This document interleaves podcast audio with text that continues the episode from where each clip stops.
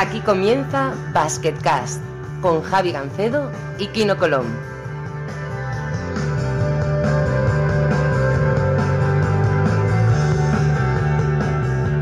Hola a todos y bienvenidos a un nuevo episodio de Basketcast. Soy Javi Gancedo, como siempre, conmigo, campeón del mundo, solamente 12 en vigor. Eh, Kino Colón, muy buenas. ¿Qué tal, Javi? ¿Cómo estamos? Bien, estaba mirando. He, he abierto, por cierto, la, la página de Basketcast en Facebook, que la acabo de abrir esta semana, porque yo sé, un malentendido que tenía con un amigo que me decía, oh, hay una gran cantidad de visitas ahí, tenéis que hacerlo, y al final no es para tanto. Pero sí, sí, ya, ya te lo conté. Hay que ¿no? abrirse el abanico, hay que abrir el abanico, ya está bien, Javi. Bueno, el caso es que estuve escuchando el primer episodio de la temporada de cuando volviste del Mundial y la verdad es que fue, fue divertido, ¿eh? O sea, fue impresionante. Teníamos ganas, teníamos ganas, llevamos muchos meses sin hacer uno y se notaba también. Sí, sí, teníamos, teníamos ganas. Y hoy tenemos un Basketcast muy especial. Siempre que viene un entrenador eh, suele ser un, un, gran episodio. Y hoy no es más, ni más ni menos que tu entrenador, Jaume Ponsarnau, Valencia Basket, muy buenas. Muy buenas.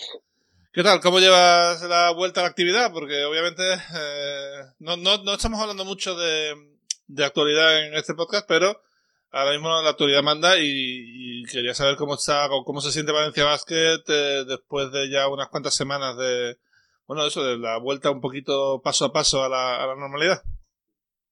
Bueno, pues como entrenador encontrándote con, con cosas que, nunca te has encontrado, ¿no? Y, o sea, vi, viviendo de experiencias que nunca has tenido. Y en este caso, pues de intuición, de coherencia y de, y de honestidad y pues intentando pues en este sentido afrontar las cosas de la mejor manera posible, aprender, equivocarte, rectificar e intentar hacerlo bien la próxima vez y, y, y pues bueno, pues eso, ¿no? eh, con muchas incertidumbres, pero también con muchos, muchos retos, ¿no? Al ser todo nuevo, pues te van apareciendo retos nuevos que, que sin, ninguna, sin ninguna duda son motivadores, eh, a partir de que los identificas. ¿Qué tal va esa forma aquí, no? Eh, supongo que mejor, ¿no? Porque al final eh, eh, todo es ponerse, ¿no? Bien, la verdad que muy bien. Como dice, como dice al final han sido todos retos. No estamos acostumbrados a estar como deportistas tampoco, pues los entrenadores han encontrado unos retos que nosotros hemos estado al final dos meses en casa parados, sin, sin mucho movimiento, aunque tuviéramos la bici o hiciéramos ejercicio en casa, pero nunca hemos estado tanto tiempo para entonces volver a la actividad la verdad es que se juntaban las ganas que tenías de volver y de jugar con los compañeros y ya de volver a tocar pelota a, pues, a que el cuerpo tampoco necesitaba su, su adaptación. Y yo, bueno, yo creo que, que, lo he dicho, creo que aquí en algún, en algún basketcast, eh, la alquería nos ha ayudado muchísimo a nosotros. Eh, tenemos una suerte que, que nadie más tiene, por lo menos yo creo aquí en, en España y Europa difícil. Y bueno, pues eh, hemos podido tener muchas, eh, muchas cosas a favor para, para esa puente a punto. Y yo creo que ahora estamos ya, ya muy bien y preparados para, para nuevos retos. Valencia Vázquez siempre ha tenido una gran reputación eh, durante años y años, sobre todo en las Copas del Rey, sobre el, el gran trato que tiene a su, con sus aficionados. Ejemplar de, por ejemplo, cuando fue la final de la Eurocup en Kazán, de fletar un avión con el equipo hacia Kazán y ir todos allí, incluso volver y celebrarlo con, con los propios jugadores dentro del avión, lo cual es una cosa, yo creo que solamente hace Valencia Basket y parece que el trato también se traslada a, los jugadores y al cuerpo técnico, ¿no, Jaume? Eh, las instalaciones, eh, bueno, todos se desviven porque vosotros estéis en óptimas condiciones para trabajar, ¿no?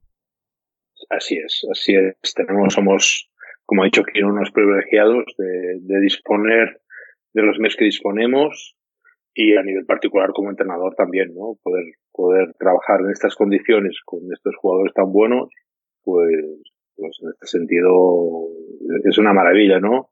Y, y bueno, pues, pues lo que pasa es que, pues hay muchísimas, exigencias, porque al final eh, hay una exigencia que es la de hacerlo lo mejor posible, y en eso pues estamos, ¿no? Y eso pues también nos lleva a una motivación que es la de prepararnos lo mejor posible.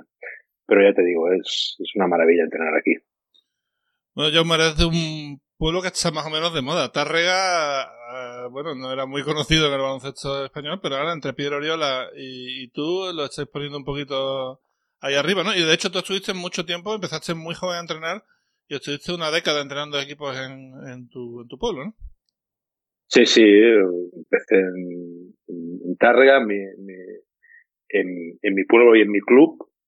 Eh, pues empecé con, con niños cadetes, y me lo pasé tan, tan, tan bien que, que, me enganché, ¿no? Y bueno, pues, pues me, me, fui motivando, eh, con muchas inquietudes para ser mejor entrenador y aprender, con solo la, la ilusión o, o, la ambición de que el máximo de niños y niñas de Tárrega jugasen al baloncesto al principio, ¿no? Y bueno, pues, pues eso fue llevando a cosas, a cosas. Al final había un equipo de chicas que, que nadie lo quería coger. Eh, eh, lo acabé cogiendo yo por responsabilidad, porque, porque era muy importante que el equipo senior femenino de chicas pues, pues siguiese compitiendo para que el máximo de niñas posibles quisiesen jugar a baloncesto, porque sobre todo en ámbito, en ámbito local las referencias más importantes cuando el baloncesto de chicas no salía por la tela, sin, eh, sin ninguna duda, eran las chicas de Tárrega. Y bueno, pues, pues allí me puse y con ese equipo fue maravilloso. Hicimos, uh, jugamos en, en cuatro categorías diferentes, eh, fuimos subiendo en siete temporadas, manteniendo más, más o menos el grupo y de allí pues me vino la ambición de plantearme otras cosas. Interesante. Una de esas chicas, por cierto, me imagino que es Eva Finestras, que está en el departamento de estadísticas y, y, ordenadores de la Euroliga, eh, bueno, lo que es el departamento de servicio técnico. Y me, ha dicho que como no, no, no, hable de ello, vamos, que no me deja entrar otra vez en la oficina, ¿no? Y ella era la capitana muchísimos años de, ese equipo, fue. Y bueno, es que con, Eva, incluso cuando éramos niños, íbamos juntos a jugar a baloncesto. O sea, ella, de, ella de las que se apuntaba con los chicos a jugar a baloncesto, saltábamos la valla del club, eh, eh, arriesgando allí pues nuestra integridad física. Y ella también saltaba, ¿eh? La valla y pues a jugar a baloncesto, ¿no? Y a desvivirnos por la pasión que, era pues jugar este juego tan maravilloso. Esto de saltar vallas yo creo que lo hemos hecho algunos, ¿no? Hay veces que, hay, hay, aros allí que están abandonados, en colegios que están cerrados, y a ti te apetece jugar, no tienes dónde, tienes que saltar, ¿no? Yo recuerdo un sitio que, que había en Sevilla, que nosotros íbamos a las 4 de la tarde con todo el calor ahí en verano y el, el guardia de llegaba a las 7. Y yo no sé por qué cogió la, la cara de un amigo mío y siempre le decía, a ti no es la primera vez que te veo. Y, cada día, a ti no es la primera Y un día ya le dijo, a ti no es la primera vez que te veo. Y dice, ni la última, coño. Pienso seguir viniendo. Y bueno, casi, casi llegaron a las manos, fue, fue divertido. Bueno, Kino, eh, desvela el misterio. ¿Dices tú que te ha entrenado en algún momento Jauma antes de lo que la gente piensa? Sí, esto no lo sabe mucha gente, yo creo. Eh, ya me entrenó en la selección de, de Lleida cuando éramos eh, juniors o cadetes, ya no me acuerdo. Yo creo que. que infantil, infantil. infantil. Infantil, todavía. Infantil, infantil. Pues sí, sí, sí. nada, yo creo que tiene por ahí una foto mi madre, le diría si me la, si la puede buscar y, y la ponemos, que, que, nada, pues hace ya muchísimos años. Y nada, el segundo entrenador, Borja Comenche, también me llevó, pues debía ser la cadete, entonces. Eh, y bueno, pues al final, como eras pequeño, más o menos todos nos, nos conocemos y habíamos coincidido hace pues, muchos años. De esto estoy hablando, pues hace 16 o 17 años, yo no sé, más o menos. un, montón, un montón de años. Y si fue, me acuerdo que, que la generación de Kino, Kino bajaba Kino de Andorra a entrenar a, a Lleida con, con Jordi, ¿no? Con Jordi Fernández, bajaba. Con Oriol, con Oriol Fernández. Ay, Oriol, Oriol, Jordi, Oriol Fernández, perdona. Jordi sí. era su hermano, sí. sí, y, y bajabais a entrenar y bueno, los dos Andorra, los internacionales, que bajabais con la selección de Lleida. Y buena suerte que bajabais, ¿eh? Porque nos dabais nivel, ¿eh? Que... Los americanos que veníamos allá sí. a jugar con el equipo. no, no, ya, ya, ya, sí, sí, que ya tenía talento, entonces. Sobre, sobre todo ofensivo. Bueno, cuenta cómo era, cómo era el Kino infantil, esto me interesa. Pues muy tirador. Me acuerdo que era muy tirador, con, con mucha capacidad de bote y tal, y muy tirador. Y, y pasaba medio campo y ya estaba buscando un momento de tirarla. ¿no? Sí, y, sí, me las tiraba todas, me las tiraba todas. era, lo, era lo que tocaba en esos momentos, ¿eh? Sí, bueno, al final yo creo que muchos jugadores que luego van cambiando un poco el rol, ahora soy más pasador y tal, pero hablé también con Sergi Vidal, que creo que fue el máximo anotador del campeonato junior y tal, y luego lo veías ahí como un especialista defensivo que tiraba del córner y tal. Pero bueno, claro, en la época junior y cadete, pues al tener más soltura o, bueno, pues al darte mejor que quizás a los compañeros, pues quizás se abusaba demasiado, sí, sí. Eran buenos tiempos. Eh, era, yo creo que que la época esa de cadete, eh, junior, infantil, es al final cuando más puro es básquet y cuando más lo disfrutas, quizá. Y yo creo que como entrenador, si, si yo alguna vez me planteo en el futuro, creo que, en esas edades es cuando también ves más la mejoría de los eh, jugadores y cuando tienes que disfrutar más.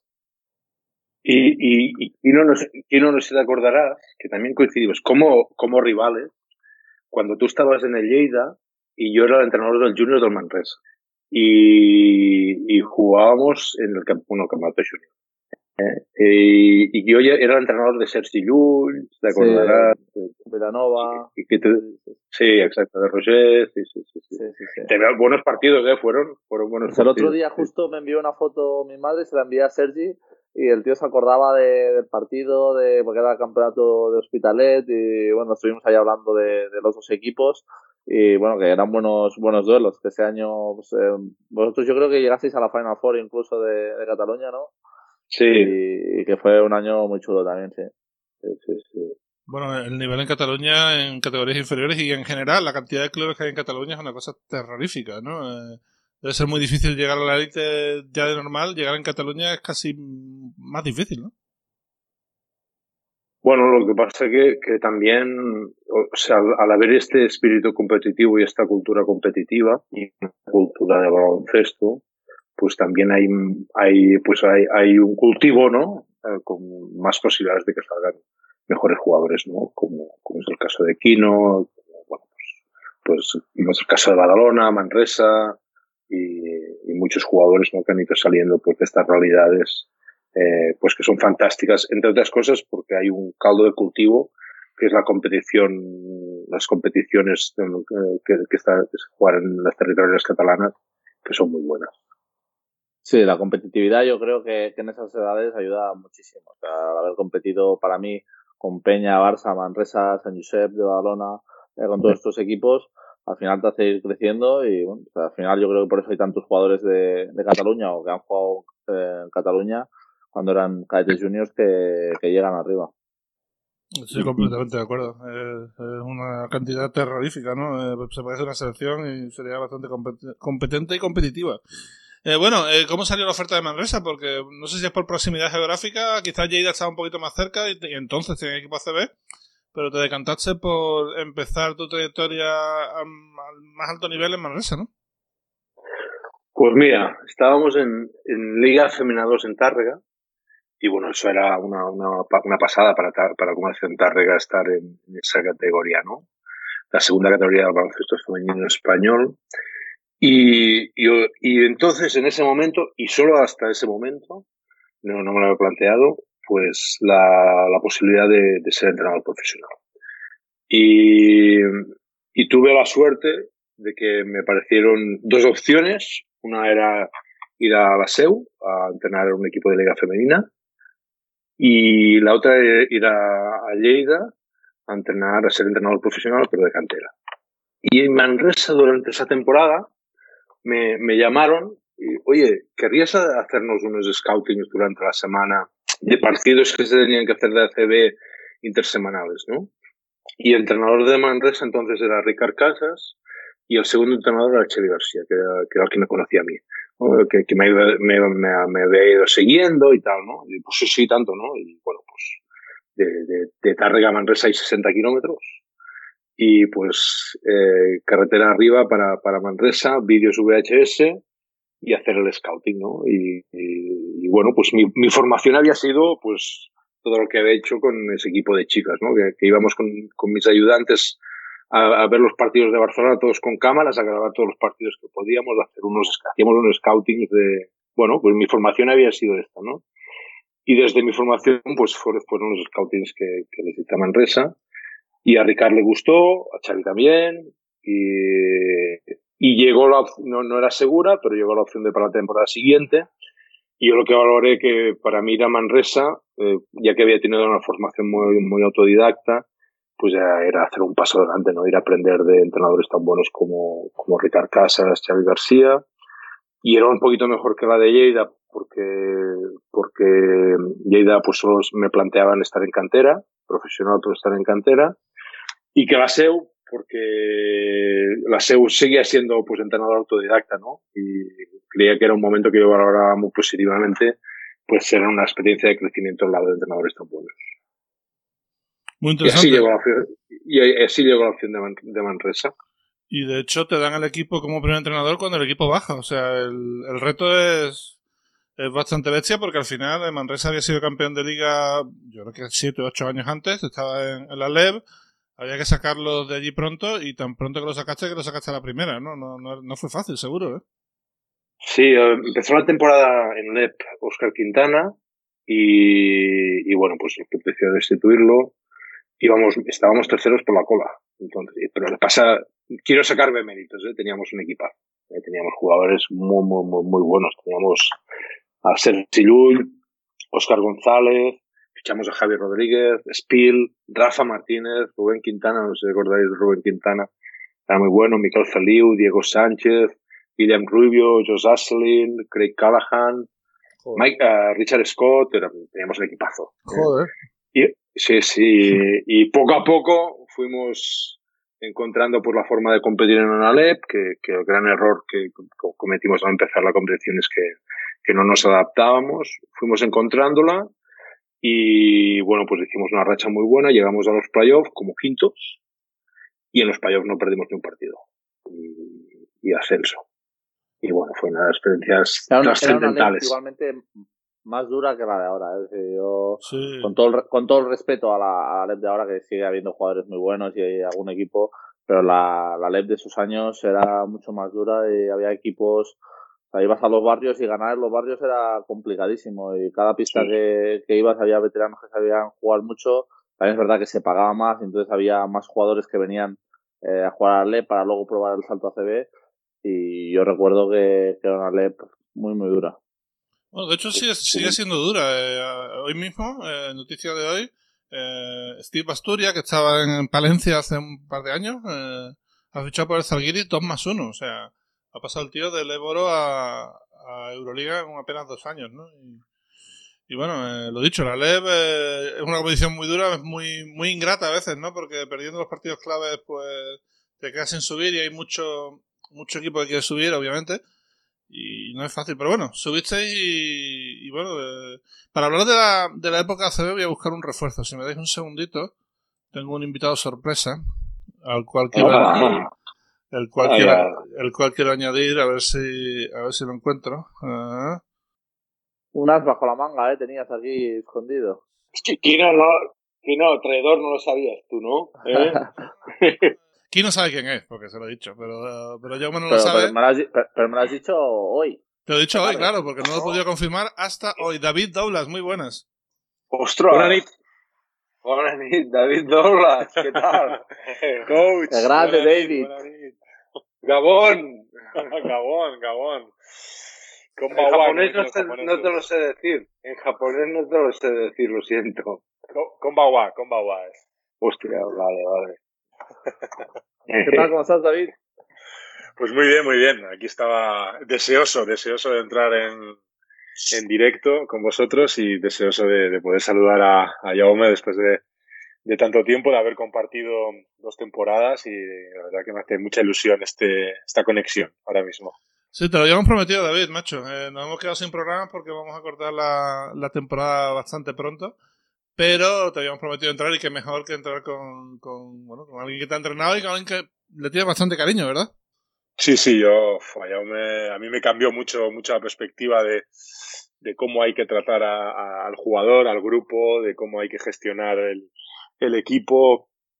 Ahí en San Sebastián, la verdad que, que se lo pusimos muy difícil, eh, faltó, nos faltó muchas cosas, eh, nos faltó talento también, nos faltaron pues suerte con, los, con algunos fichajes, nos faltó de todo, pero él la verdad que en todo momento siempre se mantuvo regular, siempre nos apoyó, no sé, yo la verdad que solo puedo tener palabras de agradecimiento y no lo digo porque esté aquí, lo típico que hacen los jugadores, yo ya no tengo ningún tipo de, de presión, ya no voy a jugar en ACB ni en ningún lado que se parezca a España y lo digo con, con, conocido, con conocimiento y, y de verdad que, bueno, me alegro cuando ganaste la Eurocup, Jaume, y cuando, bueno, cuando te veo que estás ya consolidado en Valencia, la verdad que, que para mí es, ¡buah!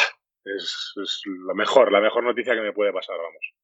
Ah, muchas gracias, David. ¿Sabes, sabes qué pasa? Que, que, que oírte decir estas cosas, al final para un entrenador, que, que, que me, me he metido unas cuantas hostias también, ¿no? Eh, pues al final la gratificación de, de encontrarte con, con, jugadores que te agradecen pues, pues es máxima. Yo uno de los mejores recuerdos que tengo, David, es de la cena que hicimos a final de temporada eh, cuando después de defender ese partido que gana Manresa y, y, que nosotros perdemos en Zaragoza. Esa cena es de las cosas más grandes que, que he vivido en un equipo. Yo creo que he hecho muy pocas cenas de ese tipo, ¿eh? de que el equipo pues hayamos descendido, la temporada no haya ido bien. Y de verdad que es cierto y se me había olvidado, y ahora lo mencionas, pocas veces he vivido un momento así, ¿eh? es verdad. Tienes razón, totalmente razón. La verdad que fue, fue impactante, ¿no? De, de que pues, al final estuvimos un año duro, había problemas de pago, muchos jugadores que vinieron, jugadores que no funcionaban, eh, pues al final, pues los conflictos de una temporada que no va bien, ¿no? Y encima perdemos ahí por la mínima, fue todo súper injusto y, y, no, no, no, sí, sí, la verdad que fue espectacular. Gracias por recordármelo, la verdad, se me había olvidado, ¿no? Eh, sí, sí, bueno. Y, y, David tuvo esa temporada como capitán una dificultad muy grande de gestionar, que era lo de los pagos los pagos fue, fue terrorífico. Sí, fue terrorífico. Y eh, bueno, uno de los puntos claves de perder la capacidad competitiva de ese equipo fue cuando se nos fue el máximo anotador del equipo, que fue Tacuadín. Claro. que, que, no encontramos ahí un sustituto adecuado. Y bueno, íbamos bien y de repente fuimos mal. Sí, no, es difícil gestionar y tenemos que convencer a los, a los compañeros de, no venga, no os preocupéis, van a pagar, no sé qué, todas las semanas había reuniones, tal. Sí, eso, eso la verdad que no ayuda y es algo porque, por ejemplo, yo en Japón, pues, pues ya me he olvidado de ello porque allí pues cada mes tienes ahí el... Y, parece que no, ¿no? Parece que no, pero es muy importante, sobre todo para jugadores extranjeros. Cuando yo, yo que he sido extranjero y he vivido esa experiencia, es, es importante que, que, eso se cumpla, por lo menos. No, no, creo que sea tan, tan difícil. A veces parece que, que casi te, te pedían te pedían casi perdón, tenías que pedir perdón casi por recibir tu dinero, ¿no? Lo que habías trabajado, ¿no? Pero bueno.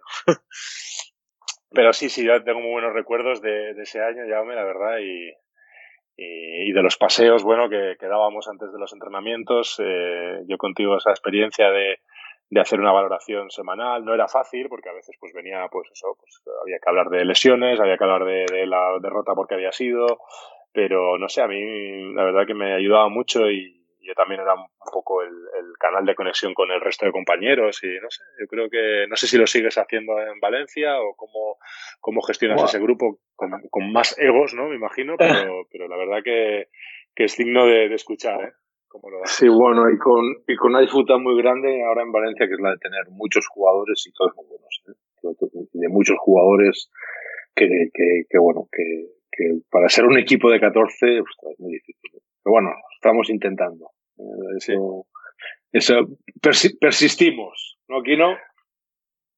Sí, yo creo que al final eh, ahí es, muy complicado llevarlo, pero es la mejor forma cuando hay tantísimos partidos. Al final son temporadas que son tan extensas, son situaciones diferentes a las de, por ejemplo, pues ese año que se juega un partido por semana, eh, que yo también lo he vivido también con, con Fuenlabrada, que estás ahí peleando por, por el descenso y pues la tensión es totalmente diferente. Aquí pues eh, es difícil de llevar el grupo de 14, pero al final tienes tantos partidos que entre que alguno se va lesionando y bueno, que todo el mundo más o menos acaba entendiendo las rotaciones, que yo creo que, que lo hemos entendido muy bien como grupo y, y, se ha visto que, por ejemplo, que en Euroliga íbamos, pues estábamos luchando hasta el final por el, por el playoff, que es un reto que, bueno, que no todo el mundo puede, puede decir que estaba ahí. Entonces, bueno, yo creo que, que bueno, eh, si hubiéramos acabado la temporada, yo creo que, hubiéramos podido acabarla muy bien de, de la forma que, que íbamos.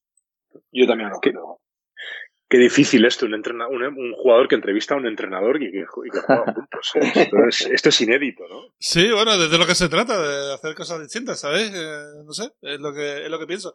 Quería proponer un tema del que hablar, que es que, el, bueno, para mí, eh, yo me abandera un poquito otro tipo de forma de entrenar. Estamos acostumbrados a entrenador eh, pues que, que, se impone a base de gritos en los entrenamientos y yo a Jaume no le he dicho pegar un grito fácilmente, ¿no? no sé si habrá dado alguno en su vida, pero no da la sensación de que da la sensación de que es otro estilo de entrenador y parece que es, esto poco a poco se va imponiendo, ¿no? El, el que los conceptos no entren a base de gritos, ¿no?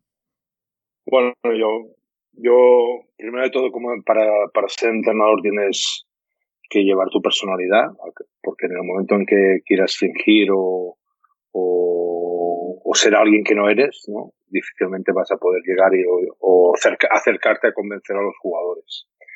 Y después también porque, porque los tiempos están cambiando. ¿no? Y, y eh, pues yo creo que hay muchísimos modelos en estos momentos, sobre todo americanos y que van llegando aquí, que van, tienen esta línea.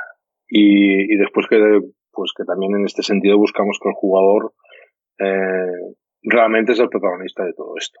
Y el que tiene que protagonizar y destacar es él y no las excentridades, excentridades que podamos tener Pasa también en Estados Unidos. Por ejemplo, ahora tú ves a Steve Kerr y no tiene nada que ver con un entrenador, por ejemplo, como Bobby Knight, por poner uno así famoso por sus ataques de ira, ¿no? Eh, hombre, como jugadores, supongo que agradecéis un poquito el estilo. No sé si en Japón tienes también, o tuviste alguna experiencia así, David, pero me imagino que allí serán más respetuosos también, ¿no?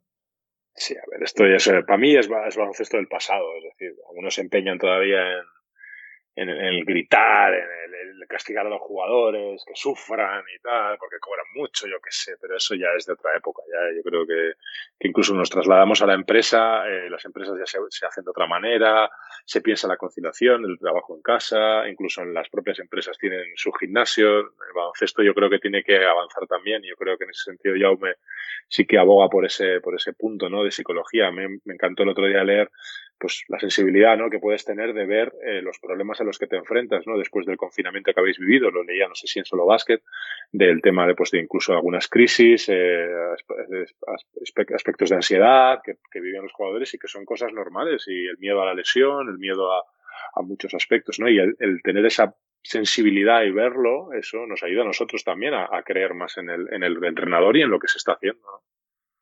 Kino, ¿qué te parece? Supongo que mucho más por la segunda vía que por la primera, ¿no?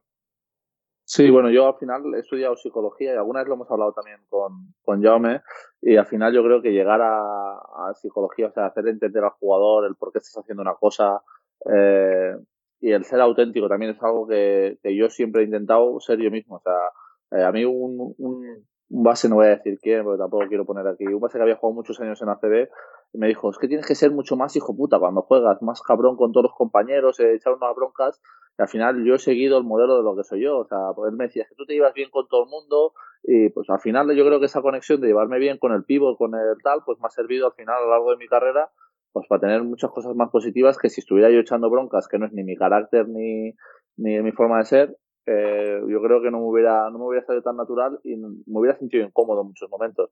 Entonces, bueno, yo creo que, que el ser fiel a uno mismo y, y, el saber jugar con la psicología, el saber llevar a un grupo, eh, que al final es, es, yo creo, de lo más difícil para, para un entrenador, más que lo táctico y tal, es eh, llevar bien al, al grupo. Eh, bueno, yo creo que es, es, fundamental y bueno, pues yo creo que, que se está haciendo una visión pues más acertada en sus últimos años sobre, sobre esto. Quería preguntarle yo más sobre la gestión de jugadores jóvenes, sobre todo en Manresa tuvo, por las circunstancias supongo, eh, tuvo a su disposición a, muchos jugadores que luego han llegado a bastante, ¿no? Eh, ya no te hablo de ser Chivaca o, o yo que sé, Sergi Gladir o, o bueno, Nemanja Alexandrov se quedó por el camino, pero también has tenido a Dolman cuando no era nadie, o en ACB, en fin, has tenido muchos jugadores, eh, el propio Adam Hanga, eh, hay muchos jugadores que han pasado por Manresa y que han, luego han tenido, o sea, tras pasar por, por ti, estar allí con, jugando contigo una o dos temporadas, han, han, dado el salto. ¿Tratas a los jugadores jóvenes de forma distinta o, bueno, porque no creo que sea casualidad que todos hayan llegado, ¿no? Bueno, de, primero es, es ayudarles a, a, encontrar su camino, ¿no? El camino que, que quieren ser como jugadores y, y eh, pues y, y, que aprendan lo que tienen que hacer ¿no? para conseguirlo.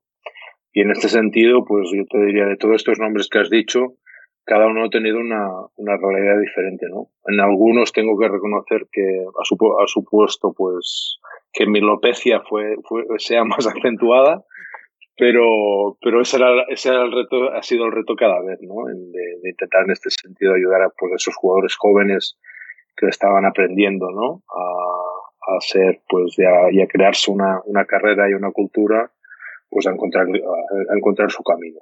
Y bueno, pues Manresa era un, un sitio en este sentido muy, muy, muy adecuado. ¿eh? Y, bueno, pues, pues yo, lo disfruté muchísimo y me lo pasé muy bien ¿eh? ayudando a estos jugadores. Eh, quería sacar el tema de Alexandrov porque fue el primer jugador que se le suponía que iba a ser número uno del draft. Hizo un europeo cadete una vez aquí en, cerca de Madrid que dejó todo en Rivas, en, Rivas, en Rivas Madrid. Rivas hacia Madrid. Dejó, dejó, todo el mundo con el culo torcido, porque se ve que era una cosa tremenda. Y luego yo lo vi jugar en los torneos juniors de Euroliga 2004, 2005. Y, bueno, estaba muy bien el tío, pero pero no sé qué pasó, qué, le pudo pasar, porque, porque un, tío de ese calibre se quedó por el camino. Bueno, pues mucho antes de venir a Manresa, tuvo una lesión de rodilla, eh, se operó, tuvo, tuvo infección de quirófano a partir de, esa operación de rodilla y fue un, un, conjunto de, despropósitos, ¿no? Que, pues, que afectaron. Y bueno, es que, es que es un claro reflejo de la fragilidad y de, la vida de un jugador profesional y todas las cosas que se tienen que contemplar, ¿no? Y, y todo lo difícil que es para un jugador profesional llegar, llegar a lo máximo. Alexandrov, Evidentemente tenía el, talento, también tenía la mentalidad de trabajo, porque era trabajador, pero tuvo mala suerte.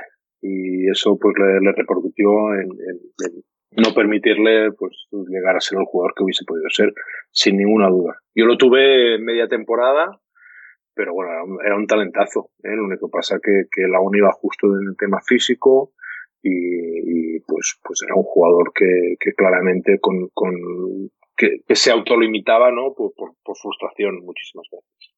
Chicos, supongo que vosotros habréis tenido compañeros que, que parecía que iban a comerse el mundo y al final, desgraciadamente, no fue así, ¿no? Eh, yo tengo que ver el torneo junior de la Euroliga cada año, en la final, y hay veces que ves jugadores que piensas que lo van a petar y luego se quedan en nada. Todo lo contrario, gente que va progresando poco a poco, como Nikita Curbanos, por ejemplo, que tenía un papel, bueno, correcto en, el Chesca Junior y lo ha terminado siendo un jugadorazo, ¿no? Eh, eh, mm, se sigue progresando en la edad adulta, que es a lo que voy, ¿no? Sí, yo por ejemplo Kurbanov, ¿no? Eh, lo veías en europeo y era un pivot, pivot, pivot. Era un pivot de, con, con muy buena mentalidad de trabajo, ¿no? Y tal, y ahora son tres, ¿no? Y pues, eh, ha, sido un jugador que para ser top ha tenido que readaptarse y, y ha tenido la capacidad de hacerlo, ¿no? Pero bueno, también encontrarte en este sentido, yo, el caso de Ibaka, ¿no? Ah, ¿Tú, Kino, coincidiste con Ibaka? En, yo coincidí con Ibaka cuando tenía 17 años. Sí, sí, y pues eso también, la evolución que, hace, también al final él ha tenido que ir a la NBA y el juego también evoluciona mucho a lo largo de los años. Y yo me acuerdo que, bueno, que cuando yo jugaba conmigo ya era, una bestia y tenía una ética de trabajo que comía las pesas en el gimnasio y vivía conmigo y el tío se, se lo curraba mucho pero bueno, que le, enseñaban aspectos tácticos que, enseñaban, pueden enseñar a un niño de 10 años o 12. Eh, tácticos de pues, entradas de con la izquierda, pues le costaba mucho. Y ahora lo ves que el tío ha llegado a abrirse, tira triples, eh, sabe pasarle algunas situaciones. Eh, bueno, parecía que era imposible. Entonces, bueno, al final la evolución de, muchísimos jugadores es, es clave y luego también hay un punto de, tener suerte con, con, las lesiones, de ser duro de cabeza, de, de, que te guste, de querer llegar. Hay muchos factores que, que te hacen llegar o no, pero bueno, es verdad que, al final hay que ir evolucionando incluso con, una vez que eres profesional. Ah, yo me acuerdo eh, fichamos Ibaka de, de Hospitalet, que, venía a jugar con Kino, creo, y, y, la pretemporada es que nos poníamos la mano, lo, era extracomunitario. Era uno de los dos extracomunitarios de, de, Manresa. Y bueno, es que no pillaba ni un balón.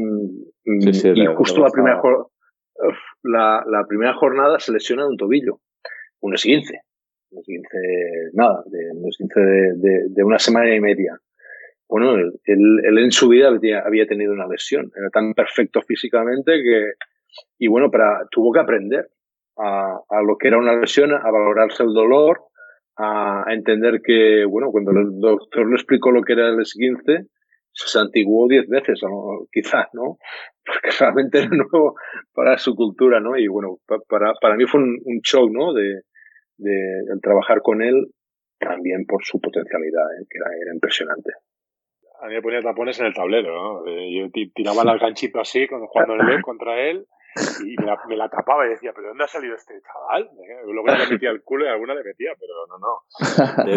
Eh, muy, muy, muy complicado. Ese, movimiento del culo y el ganchito no, no tenía defensa, ¿eh? Me lo pilló la primera, la, la, segunda ya le saqué la falta, pero no, no. Luego en, ACB era imposible. En ACB ya cuando, cuando ese año de Manresa que, que, que despegó a mitad de temporada, hacía partidos que era un show. La gente se lo pasaba bomba con él, la verdad. Totalmente, era, era, divertido. Además, el concurso de mates que hizo el tío le puso bastante show.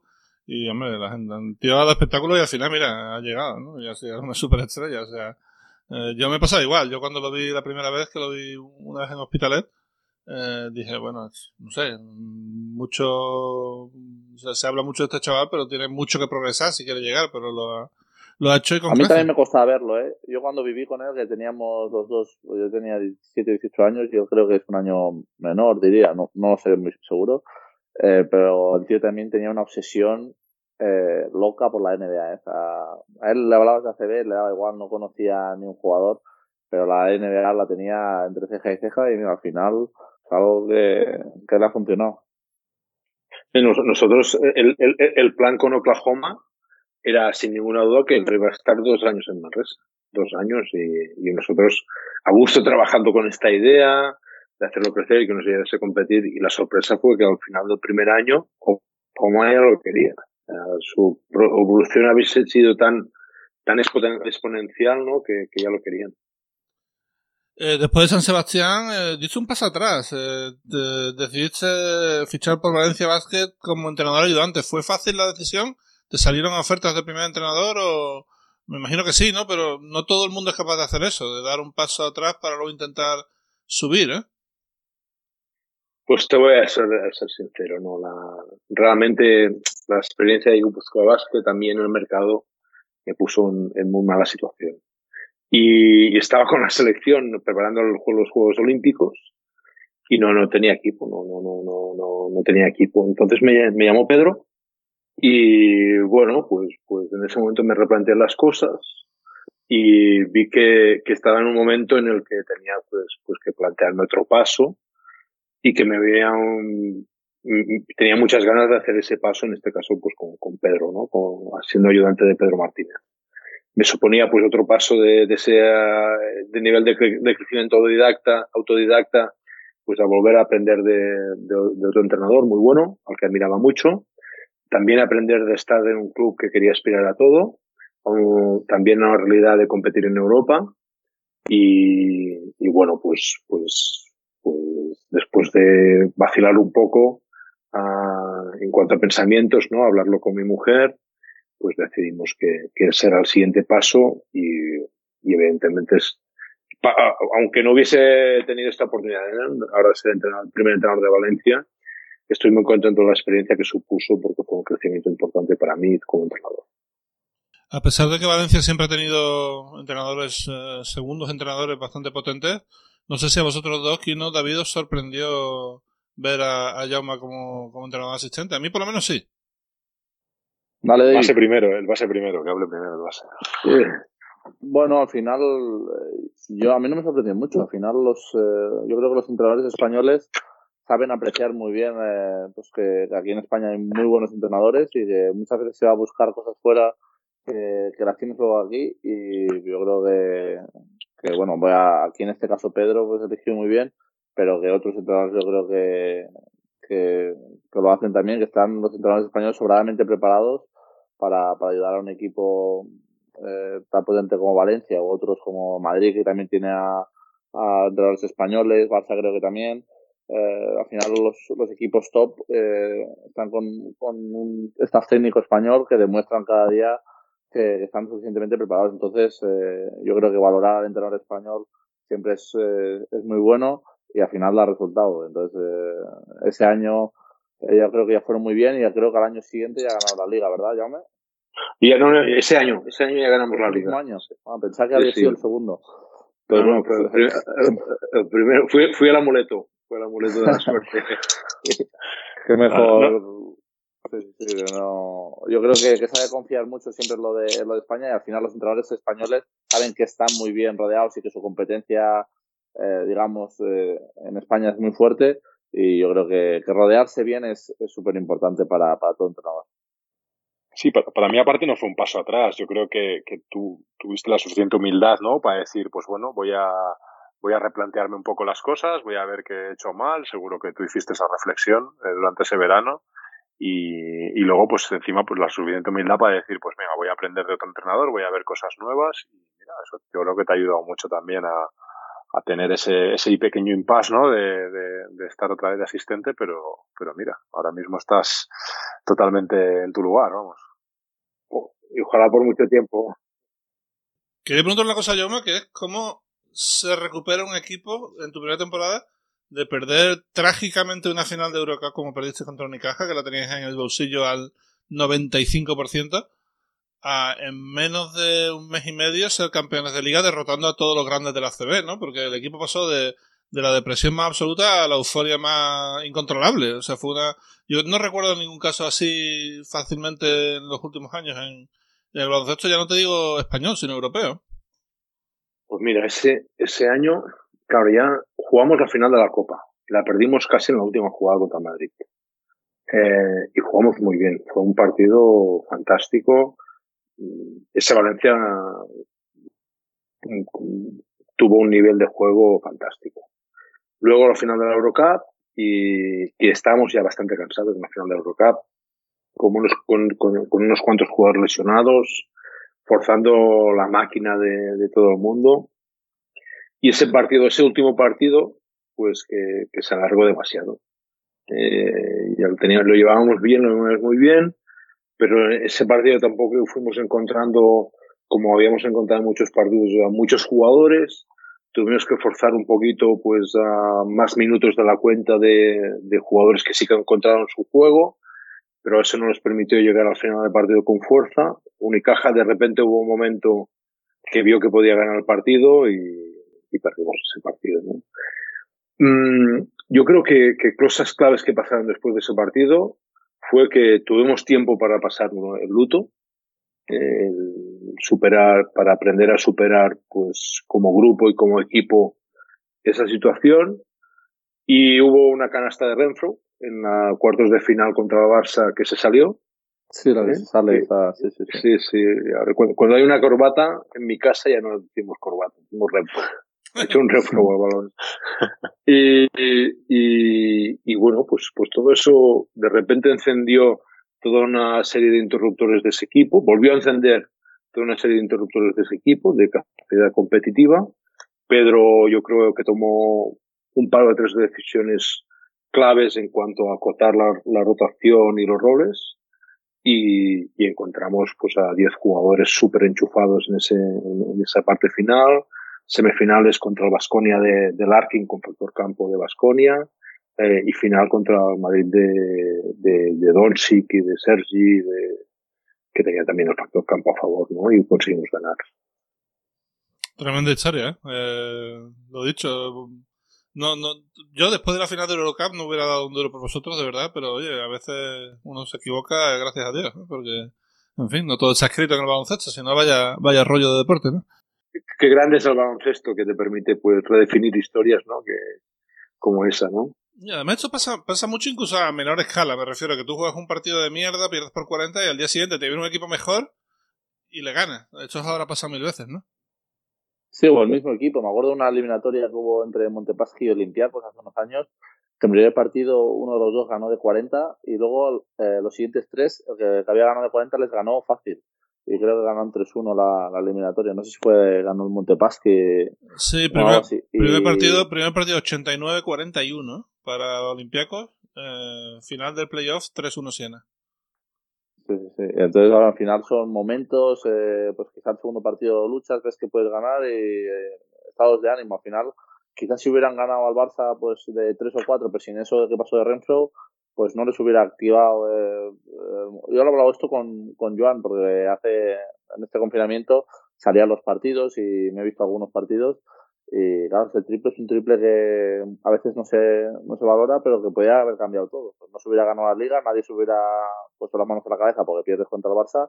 Pues bueno, son momentos que cambian un poco la dinámica. Igual que nosotros este año, en la semifinal, eh, Patty Mills, que tiene un 80%, un 90% de tiros libres, falla un tiro libre al final decisivo. Entonces son momentos que, aunque tú lo hayas trabajado mucho, también necesitas el factor este a veces de, suerte, de un tiro que, que podía haber entrado o no, y que te dan al final pues, eh, pues la gloria.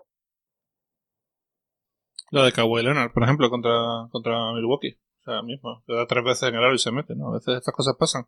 Y bueno, también, eh, por supuesto, ya como primer entrenador, eh, ya me fue capaz de ganar la Eurocup, eh, que no, no, está al alcance de todo el mundo, ni muchísimo menos. Eh, ¿Sabe mejor para un entrenador que ha empezado tan abajo en el club de su pueblo, que no es exjugador, que no, digamos, que no le ha venido nada hecho, sino que se ha tenido que ganar todo a, a, a golpe de, de victorias eh, conseguir algo como esto, ganar la segunda competición de Europa? Bueno, yo, yo lo que sí que te puedo decir que, que o sea, no, en mi cabeza de verdad que no entraron, entraron comparaciones de este tipo ni, ni nada, ¿no? Lo, lo, que, lo que entró es que tenía una inmensa alegría, una inmensa satisfacción y que estaba muy, muy, muy agradecido a, a mucha gente que, que, que, me había llegado pues a, hasta ese momento ayudar en mi crecimiento y en darme oportunidades para llegar a esa oportunidad, ¿no? Que, que era jugar una final de Eurocup y ganarla. Yo quiero contar una anécdota que es una tontería, pero me hizo mucha gracia, ¿no? Normalmente, ya sabéis, eh, tanto en Euroliga como en Eurocup me toca salir a la pizza a hablar con casi todo el mundo. Y ahí estaba yo hablando con jugadores de Valencia, todos súper contentos, además son gente que ya conocía, ya el equipo ha sido el mismo durante muchos años. Y vino Jaume a mí, a decir, eh, hemos ganado, no sé qué. Digo, ya, pues esto es al revés, soy yo el que tiene que ir a felicitarte a ti, joder. Me hizo muchísima gracia, tío. Fue, fue una cosa extrañísima, pero a la vez refrescante, no sé cómo decirlo. Bueno, no, no. Si, si, si, lo hice, la verdad es que hice muchas cosas en ese momento fuera de lógica, ¿eh? Me, me, me perdonarás y me, y me perdonará toda la gente que lo hizo pero, pero bueno, si lo hice fue porque tenía ganas también de, de compartirlo contigo. Eh, David, ¿tú, ¿tú, llegaste a ver la final esa, el tercer partido contra el Alba? O... Sí, sí, sí, la vi. Sí, bueno, no, la vi a trozos, pero no, no lo vi entero, pero sí, sí lo vi, vamos, con una ilusión increíble. Y sí, cuando ya me celebras, como cuando ya me te echan una bronca, es algo, es, un poco extraño porque siempre es así como muy neutro y siempre mantiene un poco la compostura y tiene un tono de voz así muy, muy, muy, muy igual, pero claro, cuando está contento, cuando a veces está enfadado, se le nota, se le nota. y es como que, no sé, como que parece que no lo sabe hacer y se, se pierde un poco el control, pero realmente eh, lo disfrutas más que él, ¿no? Porque es como, joder, ya me está contento, vamos, vamos, todos juntos. Sí, eso. yo me quedo un poco así, la verdad. Antes de pasar al turno de preguntas, eh, me gustaría sacar un tema que es que, por lo visto, Jaume se ha hecho en el confinamiento bastante fan del programa. Lo cual me ha sorprendido cuando me lo dijiste, no me lo podía creer. Digo, bueno, ¿esto qué es? Pues, pues sí, ¿sabes qué pasa? Que, que en mis, en mis eh, primero estuve confinado en, en mi casa, al lado de Manresa, en Sacitos, y luego pues tuve que ir a confinarme en Valencia, entonces tuve bastantes viajes. Y Borja me dijo, escucha de los podcasts de, del Basketcast. Y pues me puso unos cuantos y ostras, me, me gustó, me gustó y me enganché. Y yo escucho, escucho, llevo bastantes, ¿eh? No, no sé si llevo ya todos, pero... Habrás escuchado el de David Doblas, ¿no? Pues no, David Doblas no lo he escuchado. David Doblas hizo dos. O sea, hizo no uno... pasa nada, no ¿Dos? pasa nada, no pasa nada. Hombre, pero, pero, pero esto hace ya No, mucho porque tiempo. son más viejos, son, son más Ah. viejos, sí, sí, son del año O pasado. sea, David, es que, es que entonces aún no estaba. De la- No pasa Me ha red, pasado no pasa red. Bueno, perdona, eh, los, La los verdad- escucharé, eh. escucharé. No, no, no te, no te sientas obligado, no te interesantes, sientas obligado. No, eh, Jauma, eh, hicimos uno de Japón y quedó tan bien que tuvimos que hacer otro. O sea, porque se nos quedó tantas cosas por las que hablar y eso que, que dijimos, joder, tenemos que volver a traer. Con- Es que David es un, un tío con, con muchas, muchas cosas, eh, con las que puedes hablar. Muchísimas. Es muy polifacético. Aquí no Muy se, polifacético. que se lo pregunto o no se lo pregunto a David. Eh, se lo voy a preguntar. Al final la cita, la, la cita aquella que pasó. Eh, la cita de, de la fan, ¿eh? Japonesa. Ah, ostras, eso fue el primer año. Sí, bueno, yo es que te, te pongo a Jaume un poco en antecedentes. Ahí en, en mi equipo, en donde estaba en Hokkaido, eh, una de las cosas que hacían al final era, hacíamos una cena, eh, los aficionados que querían pagaban una cantidad, mil dólares, es decir, para cenar con un jugador. y fuimos tres jugadores y una de, uno, uno de, las japonesas, una de las chicas que, que, pagó ese dinero quería cenar conmigo, que era algo inédito porque nunca habían cenado con, con un extranjero, porque ahí no, no, todo el mundo habla inglés, muy poca gente habla inglés, es más. Y hicimos la cena y la verdad que muy bien, fuimos a un restaurante de estos de cocina de autor y nos metieron en una sala y ahí nos dejaron hora y media y yo estuve ahí, me, me llevé papel y boli porque yo me explico muy bien pues con dibujos o con, con escritura así y ella llevaba un traductor de estos online estos que y sí sí y no y muy bien la tía me parece una mujer muy interesante eh, trabajaba en una empresa así de una empresa grande de estas japonesas de relacionada con el acero y el transporte de acero con, con barcos con, con, barcos grandes de estos y la verdad que fue fue muy interesante conocer a la chica esta y bueno sigue siendo mi fan y me ha ido a ver a Fukuoka donde he estado este año eh, hace poco hice un Insta Live y también fui ahí a saludarme y no, no, la verdad que la tía muy activa. Los fans son muy activos en Japón. Está guay. Bueno, eh, voy buscando las preguntas. Como siempre, Gigantes del Básquet nos trae el turno de preguntas. Pero si os queréis preguntar, ahora que estáis los tres aquí, no coincidís mucho en el espacio-tiempo, si queréis preguntar algo, empezad vosotros. Dale, Kino. Yo preguntas. ya lo ve. Eh, Kino y yo me saben cada día prácticamente. Yo tengo una preguntita, yo tengo una preguntita, que ya la, yo ya la sé, pero bueno, eh, que cuentes, Jaume, por qué, por qué te llamaban el mago en Manresa. Ah, pues, hostia, pues, pues, la verdad es que un día me viene Xavi Chelling, que era el preparador físico de, de Manresa, uh, cuando yo estábamos en ACB, ¿eh? ya, ya habíamos subido, y me dice, Jaume, Xavi Chelling, ahora es preparador físico, bueno, es está dentro de los Spurs, de la estructura de los Angeles Spurs. Y me dice, Chaume, ¿sabes que te llaman el mago? Y digo, hostia, y, que, y, lo primero que puse, a ver, ¿qué cosa he hecho para que, que, que se rían de mí pensando que, y no, no, que, que, es, que es piropo, que es piropo, ah, vale, vale, vale. no sé, y luego me, vino un periodista una vez y me lo dijo, y pues, ningún jugador me, me, me, lo había dicho, ¿eh? no, nunca lo había escuchado. Pero bueno, se ve que era, en este caso se ve que era algo positivo de en cuanto a que, a que bueno, pues, pues temporadas que, que no iban del todo bien, pues conseguíamos reconducirlas y, y pues ser, ser, competitivos, ¿no? Y, bueno, pues por, por, por, eso venía un poquito. O sea, a mí Rafa Martínez, me, me, el año que iba a entrenarme ya ahí en Sebastián, me decía, ¡el mago con el mago! Y yo digo, ¿quién? No, el mago, el mago, te va a entrenar el mago, ¿no? Hostia, no sé qué. Pues a mí, Rafa nunca me lo ha dicho esto, ¿eh? Nunca. Pues a mí me lo dijo así, me decía el mago, el mago, le salía así como muy de, muy natural, vamos. Interesante. Bueno, vamos con el turno de preguntas. Somos siempre gigantes, el turno de preguntas. Y la primera, lo siento, David. Bueno, te meteremos alguna no, no, no, yo, yo, voy a, yo quiero escuchar, yo ya estoy, yo ya estoy fuera, yo quiero escuchar a la historia esta, no, no os preocupéis por mí. Hay alguna que desde el punto de vista del jugador, así que te, te incluiré. Eh, pero la primera es para Aquino, la primera es un poco de coña, dice cuándo vas a volver a Bilbao, ya te lo digo yo, cuando, cuando Valencia Vázquez juegue en Bilbao.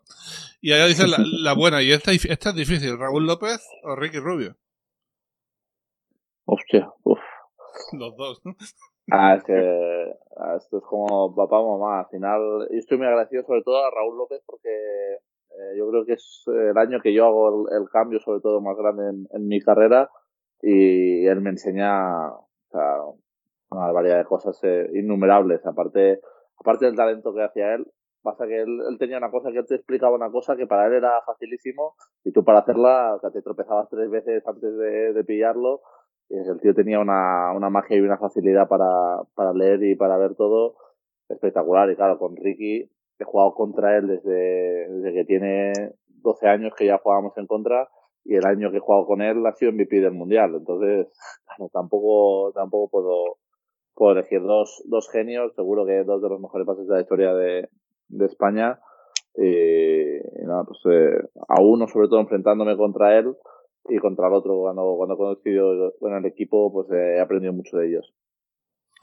Esta es para Yome. Agustín dice, ¿cómo están divididas las funciones del resto de entrenadores en tu staff? Eh, ataque, defensa, scouting propio, pues, scouting también del rival.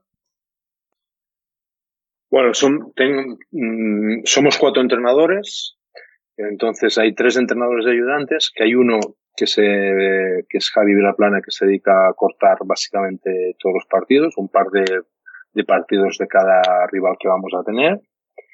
Y entonces, pues Borja y, Juan, Borja Comengi y Juan Maroto, pues cogen este trabajo que ha hecho Javi, suman un partido cortado por ellos y estructuran un poquito pues, pues el análisis del rival contra el que vamos a jugar. Y entonces nosotros lo hacemos alternativo. Si, por ejemplo, Borja hace la defensa de este siguiente partido, Joan hace el ataque. Pero el siguiente rival se cambian las funciones. Y un poquito lo que queremos es que todos los entrenadores estén implicados en cada partido, de alguna forma. Y, y como casi siempre lo que supone más trabajo es, es, es el tema defensivo, o sea, cómo ataca el otro equipo, pues, pues así se van dosificando el tema de, de volumen de trabajo y pueden, pues, podemos en esta, en temporadas tan exigentes como esta, pues estar todos. Agustín también tiene una pregunta para mí que dice, ¿qué te parecería que Euroliga planteara en un futuro topes salariales en los equipos? A mí me parece bien. Eh, todo lo que sirva para igualar la competición me parecería bien. Lo que pasa es que habría que ver qué tope hay, ¿no? Porque si por poner un tope se van a escapar jugadores a la NBA o a China sobre todo, pues eso ya no me gusta tanto, ¿no? Entonces, bueno, si son unos topes razonables, sí, ¿por qué no? No lo veo, no lo veo mal. Eh, Juan Carlos Villena, para Jovan Ponsarnau, aunque ya te pregunta mucho en rueda de prensa, ¿eh? que yo las ruedas de prensa de Euroliga las veo todas. Pero bueno, eh, dice, durante el confinamiento, Rafa Martínez, como habéis dicho, ha desvelado su apodo en Manresa del Mago y Fernando Sanemeterio, eh, que esa magia también la vio en Valencia en la histórica victoria de Belgrado. ¿Sentir esa cercanía al jugador es clave en la gestión de equipos? Bueno, lo, que, lo que es clave en este sentido es entender que, que tú con los jugadores vas, vas en, en, el mismo camino, ¿no? Y que, y que hay una realidad como Valencia, donde los entrenadores pues tienen contrato año, año, año, y, y, en este sentido pues la confianza tienes que construirla junto con, con el jugador, ¿no? Y bueno, pues, pues yo creo que, que es el reflejo del que habla Juan Carlos del partido este del grado, pues es un muy buen reflejo de que íbamos a una, ¿no? De que teníamos todos ganas de ganar. Eh, y que, y, y, eso muy importante, teníamos ganas de ganar juntos, ¿no? Y bueno, pues yo creo que, que eso en ese equipo se reflejó, construimos construir conseguimos construir una mentalidad competitiva y una capacidad competitiva y una calidad competitiva que nos llevó hasta ganar la Eurocup. Totalmente de acuerdo. Eh, esta es para los tres. Gonzalo Pérez dice, se habla siempre de la importancia del talento de los jugadores, pero en un entrenador es más importante el talento o los conocimientos y la formación continua. Eh, pregunta para los tres. Empieza David. Bueno, yo, yo sé. Bueno, venga, pues a ver, yo creo que Eres un pivot listo. Dentro de los pivots, eres un pivot de los más inteligentes de. no, yo creo que he estado con muchos entrenadores en mi carrera y realmente he estado con entrenadores que no sabían tanto, pero que sabían explicar, sabían conectar, sabían darte esa idea, te la hacían entender y sobre todo te hacían que todos fuésemos a una. Así que sí, los conocimientos son importantes, pero si no lo sabes aplicar, explicar y, y hacerlos o, traducírselos un poco al tipo de jugadores que tienes, porque claro, cada, cada jugador es un mundo también y no lo sabes convencer, yo creo que no sirve. Así que yo creo que, que es más importante la, la parte un poco de comunicación, de, empatía, de todo este, todo este tipo de aspectos, ¿no? Más allá de los conocimientos en sí.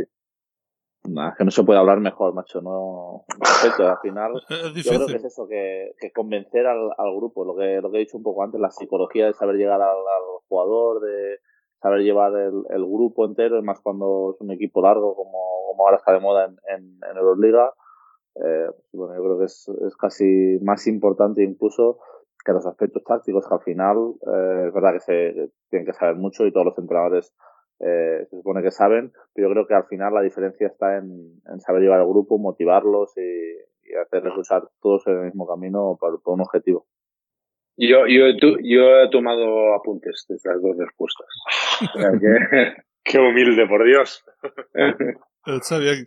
Eh, Íñigo Arozarena, siempre lo digo mal, nos pregunta mucho, pero no sé, que siempre me sale Arozamena como el, el de la tele. Eh, lo siento, Íñigo. Eh, los últimos meses... Aprovecho para darle un abrazo a Íñigo, ¿eh? que, que tengo el placer, el placer de conocerlo. Ah, muy bien. Pues seguro que es un tío guay, si es amigo tuyo, es amigo nuestro. Sí.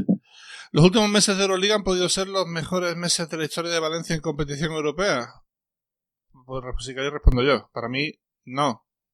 Claramente. Eh, creo que el equipo ha alcanzado picos mejores en Eurocup algunos años que ha ganado y sobre todo en el año 2004 cuando tenían a Rigodó, a Tomás y a Alberto en la regular season de Euroliga me parece que, era, cuando había un grupo de, de ocho me parece que solo perdieron un partido en casa en toda la regular season luego la cosa se torció un poco porque decidieron ir a Israel y perdieron la oportunidad de ir a la Final Four y tal pero en ese momento al principio de liga ese equipo funcionaba como un reloj con todo el respeto a, todo lo que habéis hecho, que también eh, habéis tenido rachas muy buenas este año, pero no sé. Eh, lo que sí os doy mucho crédito y creo que es muy difícil de hacer es levantar un 0-5. Levantar un 0-5 en, la actual Euroliga. Esto es muy difícil y lo habéis conseguido y chapado, la verdad. Nada, y el año que viene mejor todavía. Hombre. ya, ya lo bueno es estar en la lucha de, de que alguien se lo plantea. Al final, yo creo que es, cada año la Euroliga va siendo más dura eh, ya como dices tú, ya no están los grupos, al final cada semana te enfrentas a uno de los 14 o 15 mejores equipos que hay en, eh, en Europa. Y bueno, pues estar ahí en la lucha por, por playoffs, habiendo empezado con, con ese 0-5, como tú dices, yo creo que es muy meritorio. A ver si estoy seguro que el año que viene todavía daremos más guerra. A ver, eh, hablaré con el tío. Hablaré con el tío que hace el calendario, porque Chesca, Olympiacos, Efes, Maccabi y Barça. Eh. Tampoco era, y tres fuera, o sea, tampoco era un paseillo, eso para empezar, ¿eh?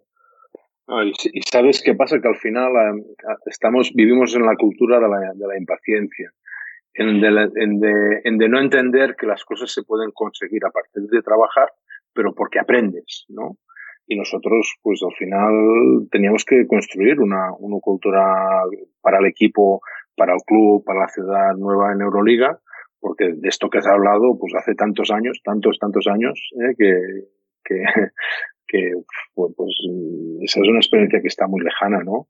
Y Valencia tiene que reconstruir esta, esta capacidad porque tiene la ambición, ¿eh? primero de todo porque tiene la ambición y la capacidad para hacerlo. Y ahora pues, pues aprendiendo, aprendiendo, se va a poder conseguir esta mentalidad competitiva. Yo creo que en este sentido, Salguiris es, es, es un gran ejemplo, ¿no? Que, que, que sin, um, que es un equipo que claramente planteado para competir a, partir de la mejora, porque de inicio no es competitivo, pero, pero siempre va aprendiendo, y cada temporada va aprendiendo hasta llegar a un punto que está en competido, incluso para algunas temporadas de haberse clasificado para la Final 8 o la Final 4.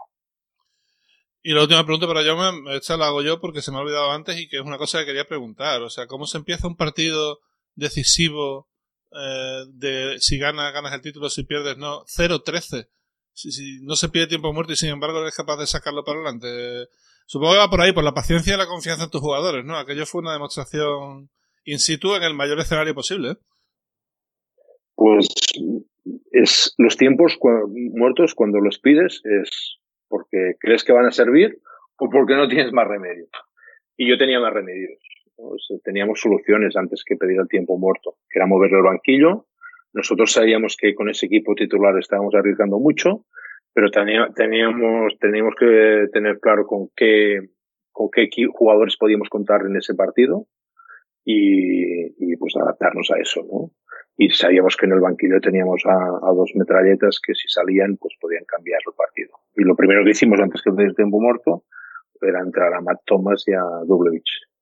Y, y bueno, pues eso, ¿no? Pues sí, el tema es tener un plan eh, y, y, no dejarte llevar en ese sentido por los nervios o por la situación externa de presión que 0-13, manual dice tiempo muerto, pero el manual, Aito, eh, que era el rival, el entrenador rival, sabe lo que dice el manual.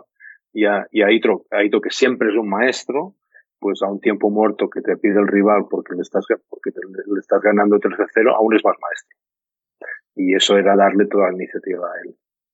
Muy interesante, la verdad. Yo me quedé con las ganas de preguntártelo después de aquel partido y ya, ya me he quedado con. Bueno, ya tengo la, respuesta. Eh, voy a empezar despidiéndome de David. David, muchísimas gracias. Y bueno, a ver si, si pasas por Barcelona, obviamente avisa. Y si no, a ver si puedo montar una cenita con, con los Colón. Por cierto, Doña Monse Voy a pasar. Voy a pasar. Es un hecho. Doña Monse Barrufet a sus pies, eh, gran... Fan número uno de David Doblas, ¿eh? Oh, Dios mío, me encanta, me encanta. Es más, subo, Andorra, eh, subo Andorra si es necesario. Yo, si hay una cena en un sitio de estos de carne tan ricos que hay en Andorra, yo subo, no tengo problema, son dos horitas. algo haremos, algo haremos. No sé si lo dije la otra vez, que mi madre me pidió, solo me ha pedido una foto eh, firmada de un jugador con el que he jugado y ha sido con de David Doblas. Esto es totalmente verídico. Eh, me ha pedido una de estas y una foto que saliera con Teletovich, no sé por qué, la ha dado por estos dos. Y justo pues tengo, lo tiene en casa las dos fotos, la de David Douglas firmada y yo jugando contra Teletovich. No sé qué la foto. Oye, pues oye, yo por eso, por eso merece la pena ir a Andorra, por eso merece la pena. No, no que... sabe Muchas Muchas gracias, gracias por la oportunidad de, encima poder estar con, con Jaume, la verdad que me ha hecho mucha ilusión y nada, que mucha suerte Jaume, mucha suerte Kino en, en, esta, en este momento de final de liga que tenéis y, nada, y nos vemos también, Gancheto. David, ha sido una sorpresa muy grata, ¿eh? Un abrazo. un abrazo, un abrazo. Yo, hice mis investigaciones antes, digo, a ver si no se va a llevar bien. lo veía muy improbable porque os conozco a los dos, pero nunca se sabe, ¿no? Pues, cuando un equipo desciende a veces pasan cosas raras, ¿no? Pero en este caso no. Y bueno, quería decir también que Monse, la madre de Kino, es muy fan de Basket Cast también, así que saludada, que se dé por saludadísima, vamos, por supuesto. y nada, bueno, lo dicho, Jaume. Eh... eh está claro que tengo que, escucharme los podcasts de, David Doblas. ¿eh? Sí, aparte está muy bien, aparte esto es muy, muy interesante. Tú seguro que te comes el sushi mal y no lo sabes. Pues seguro. seguro. David te explica cómo, cómo se hace. Totalmente. Bueno, ya, muchas gracias. Reitero lo que ha dicho David. Eh, mucha suerte en la fase extraordinaria del ACB. Eh, a ver si podéis dar una media a vuestra afición que os seguirá desde casa. Y digo yo que si, si ganáis, habrá que celebrarlo, ¿no? Me refiero que es en Valencia, la gente está allí, algo habrá que hacer, ¿no? No sé. Pues, pues te diré que tengo muchas ganas de tener el dilema de qué protocolo tenemos que utilizar para, la para celebrarlo averiguarlo, sí, sí. En fin, y nada, aquí no, muchas gracias también. Eh, la semana que viene, todavía no tenemos cerrado el invitado, pero a ver quién traemos en el penúltimo Basketcast. Eh, bueno, te iré, te iré contando, porque probablemente necesite tu ayuda para, para el invitado, ya veremos. Muy bien, lo que necesites. Perfecto. Un abrazo y, gracias. Y gracias a todos por estar aquí. Nos vemos la semana que viene aquí en Basketcast.